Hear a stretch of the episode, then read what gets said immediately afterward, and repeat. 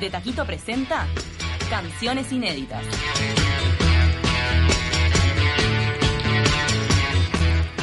Y ahora en nuestro espacio de canciones inéditas recibimos al cantante español Jo, que viene a presentarnos su disco Redención y me imagino que algún tema inédito también. Claro, porque claro es parte sí. del espacio, obviamente. Bueno, tú sos español. Soy español y en este orden de Granada, Andalucía, España. Soy granaíno del sur. Andaluz. Andaluz. Y contanos qué haces en Uruguay. Todo Caíste. el mundo me pregunta eso, ¿no? Es Me muy del uruguayo preguntarle a los Sí, extranjeros no, que está están muy acá. bien. Un día me cansé. Dejé la gira, la gente con la que estaba me aburría ya mucho y, y me convencieron. Siempre a los músicos europeos en algún momento les dicen aquello de ¿por qué no cruzáis el charco? no ¿Sí? Y El como- charco es el Atlántico. Te da pereza, claro, te da pereza. No, yo estoy muy bien, nos quedamos todos en la zona de confort. Y yo dije, va, lo voy a dejar todo. Y lo dejé todo. Y dice, esto es más que una apuesta musical, es una apuesta De vida. vital. Y dije, ¿por qué no? Voy a dedicar lo que me reste de tiempo a, a conocer esta parte del mundo. Y aquí estoy. ¿Y hace cuánto que estás acá? Bueno, empecé en Argentina, aterricé en Buenos Aires un día, me quedé Mm. todo el año 2018 haciendo notas, radio, televisión, show, me trataron exquisitamente bien. Eh, vine a echar un vistazo a, a vuestro país, a- a- vine a Montevideo, me gustó y me he venido aquí a grabar el disco nuevo, Redención. Lo he grabado aquí en Montevideo. Y ahora vengo también de Chile a hacer otra, he hecho otra gira, ahora vuelvo otra vez, en fin, es- estoy un poco a lo que vas, eh, donde el viento me lleva, ¿no? Pero por esta parte del mundo. Sí, ahora voy a centrarme en conocer vuestro país, de como me gusta conocer a mí las cosas tranquilamente, de pueblo en pueblo, de ciudad en ciudad, porque unifico con esto mis dos pasiones, que la música y viajar. Qué lindo. Entonces, Te dedicas 100% a la música. bueno, mi faceta con la que gano la plata, eh, soy productor de radio y televisión, conozco el medio, el mundo de la publicidad y todo eso, entonces sigo trabajando con, con- con Europa, con España, y lo que gano me lo gasto en mi devoción, que es mi guitarra, mi música y mis viajes, ¿no? Qué linda guitarra que tienes, Sí, toda de color beige y... ¿Esta te la hizo tu papá, no? No, se llama engreída, porque creo que es la mujer más eh, engreída y chula y cool del mundo, ¿no? Es la única que me deja acariciarla como quiero, no me, no me protesta, Así y encima que- me regala melodías. Es hermosa la Sí, guitarra. viene conmigo, estuve un año buscándola y cuando ya había desistido, pues un día me vio desde el escaparate de una tienda de música y me dijo, jo, ven aquí, Ven. llévame, llévame. Y Llévame. llévame". Y no te Fue acá en pudiste- el Río de la Plata, Y no no sé te resististe. Y bueno, tu papá es luthier. Sí, mi padre fue un luthier, constructor de guitarra flamenca y clásica. Paco de Lucía, los grandes concertistas del mundo pasaban por la tiendecita en una cuestecita que subía a la Alhambra, ¿no? nuestro monumento. Y nada, yo de chiquito los veía a todos y, y de, supongo que de ahí viene la sangre, aunque yo no, lo del flamenco, la verdad es que no lo he No te heredado. agarró. No, yo heredé el, el rock y de hecho le pedí una guitarra eléctrica un día y casi me mata del enfado, no del enojo. ¡Wow! El instrumento Así que- del demonio. Era el uno total, porque construir esas guitarras para esos grosos, Sí. me imagino que el oído que tenía tu padre... Sí, fíjate, porque ni siquiera sabía tocar la guitarra. A mi padre le encantaba la trompeta. Qué cosa. ¿no? Nada. Fíjate. Sin embargo, tenía unas manos maravillosas y, y construía unos instrumentos fantásticos. Y Bien. vos, bueno, te fuiste por el lado ¿Y eléctrico. en qué momento comenzaste a componer tus propias canciones? Ay, quise conquistar a una mujer como casi siempre empiezan todos. no me hizo caso, por cierto, pero de aquello extraje una, una valiosa lección. Que me gustaba cantar delante del público, me subí por primera vez en el escenario y que sobre todo me gustaba escribir mi, mi vida, mi historia en canciones, porque yo todo lo que cuento es real, como la vida misma. ¿Qué edad tenías en ese momento de desamor? Uh, 16 años. Adolescencia. Dicen que no te enamores que pierdes, ¿no? Yo recuerdo que estaba perdidamente enamorado de las chicas guapas de la clase. Yo, yo era el que tocaba la guitarra en las excursiones. Ese- La típica. Pero no era eh, la, la guitarra no atraía chicas porque Sí, tiene, tiene sí. ese poder a veces, ¿no? Sí, bueno, la música como otras pasiones de la vida siempre es un poder, como Mm. bien dice. Pero bueno, para mí es mi terapia personal, es mi forma de comunicarme con el mundo. La guitarra no te valió que la chica te diera bola. Esa no. Esa no te dio bola, pero sí te dio tu primera canción. Sí, me di cuenta que, que podía escribir canciones y me animé y, y ahí empezó mi carrera musical. Y realmente. también estuviste participando de algunos grupos musicales. Sí, bueno, he colaborado y he compartido escenario con gente tan grande como Joaquín Sabina, como Ismael Serrano, que estuvo hace poco aquí, no, sé, La Oreja de Van Gogh, Amaya Montero, eh, Los Rodríguez, Los Ronald, todos los que han pasado por España, de una forma u otra he podido compartir escenario con ellos, lo cual te enseña mucho, tanto arriba como abajo, ¿no? Los conoces como músicos, con el talento que tienen y como personas también. ¿no? Y ahora seguís escribiéndole al amor y al desamor después de tantos años. Sí, sí, sí, soy un romántico de la vieja escuela. Y las canciones de amor y desamor son las más intensas, ¿no? También escribo sobre otras cosas. Pero ahora estoy en esa fase emocional, ¿no? Contar mi historia, lo que me va pasando por el mundo, la gente que voy conociendo, no sé. ¿Estás trabajando en este nuevo disco o ya lo tenés terminado? El disco está terminado, se llama Redención, son 15 temas y bueno, ahora lo que estoy haciendo es presentarlo, presentarlo y en medios de comunicación por todo el país y los shows que van que vayan saliendo. ¿Y cómo te llevas con eso de este de este mundo digital, de este mundo donde las canciones este, se escuchan online, donde Sí. ya el disco es prácticamente un, un símbolo o un aparato de colección? Sí, como yo siempre digo que es tan fácil como mientras fríes unos huevos, unas papas fritas, te puedes grabar un disco, es la realidad. Bendita tecnología.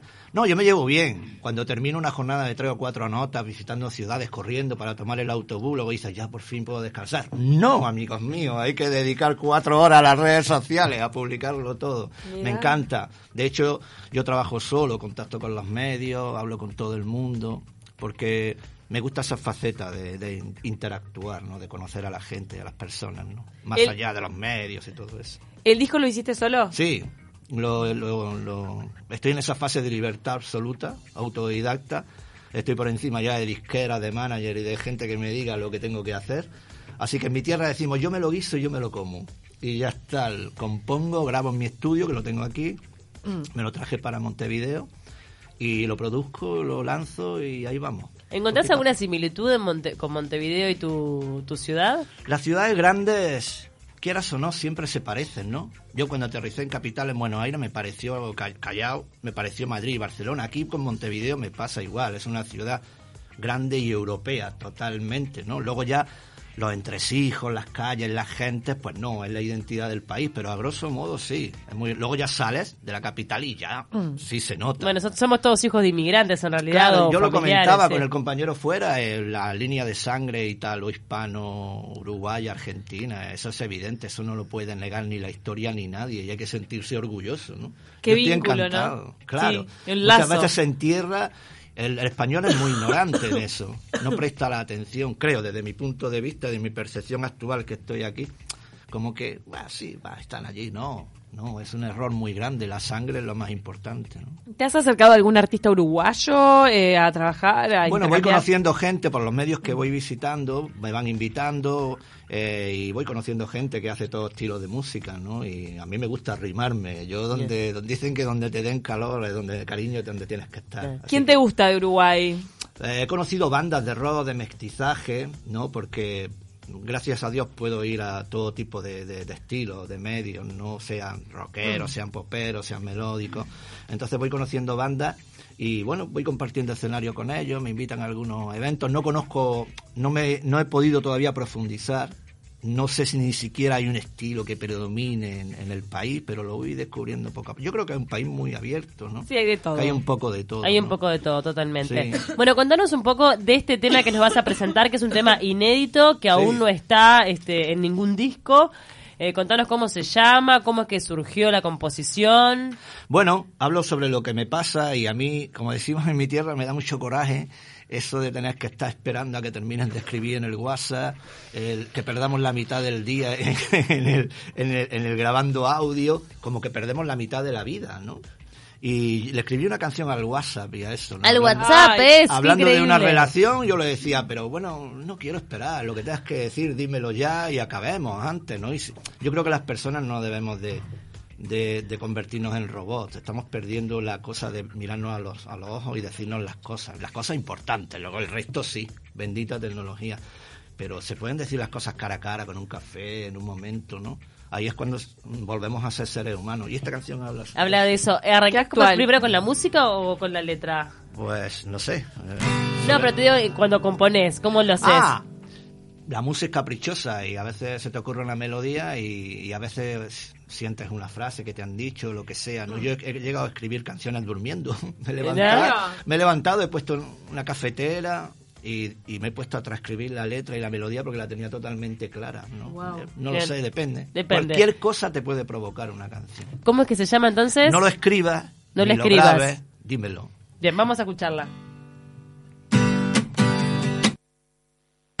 No lo escribas ni lo grabes, dímelo. Deja que salgan las palabras con tu voz. No perdamos más el tiempo, aprovecha este momento para demostrarme si es amor o no. No lo escribas ni lo grabes, dímelo. No me borres más mensajes, sé valiente y suéltalo. Cada letra arrepentida escribe dudas en mi vida y desconfío de los te quiero que salen de tu corazón con lo fácil que sería el mirarnos a los ojos y decirnos esas cosas cara a cara y sin temor, con lo fácil que sería confesar los sentimientos, sonriendo boca a boca, beso a beso, cuerpo a cuerpo, déjate de boludeces, ven a verme, oiré yo, no lo escribas ni lo grabes, dímelo, y si no puedes hacerlo, entonces olvídalo, que yo miraré para otro lado y poco a poco sabré olvidarte, y si tú quieres, siempre puedes bloquearme. Muy bueno. Sumamente actual. Muy actual, nos sentimos todos representados un poco. Tecnológico. Bueno, la gente entonces, ¿cómo puede seguirte? ¿Cómo puede escucharte? En las redes sociales ponéis Jo, J-O, que es de José, acentuado en la O, en Facebook, en Instagram, en el canal de YouTube. J-O con, a- con, con acentuación acentito. en la O. Sí. Y ahí, pues nada, ahí está todo, se va publicando todo lo que voy haciendo en todo momento. Y también decir que ya tanto el, el disco anterior, La Reina de los Quilombos, como este, Redención, están en las plataformas digitales. En Spotify. En todas. En todas, YouTube. para que lo- ¿Tenés algún próximo toque, alguna presentación en vivo? Estamos preparándola, estamos preparando algo bonito para invitar a los medios a hacer algo, ahora mismo en plan acústico, pero no descarto montar una buena banda con música uruguaya. Opa, Opa, qué bueno Ya estaría. veremos. Y bueno, donde el viento me va llevando, así voy haciendo. Muy bien. Eso. Bueno, te vamos a pedir si nos esperás unos minutitos, Sí, sí, así sí. terminamos el programa con un tema tuyo. Maravilloso. Pensate a ver con cuál querés terminar. ¿tá? Y antes de, de pasar a- a- al final, quería leerle algunos mensajes a Jo. Dice, wow, me parece, me hace acordar a Ciapomelón, banda española. Felicitaciones, Jo. Gracias. Te mandan. ¿Conoces esa banda, Ciapomelón? La verdad es que no, estoy desactualizado. Muy bonita letra, qué gran verdad nos manda Gaby.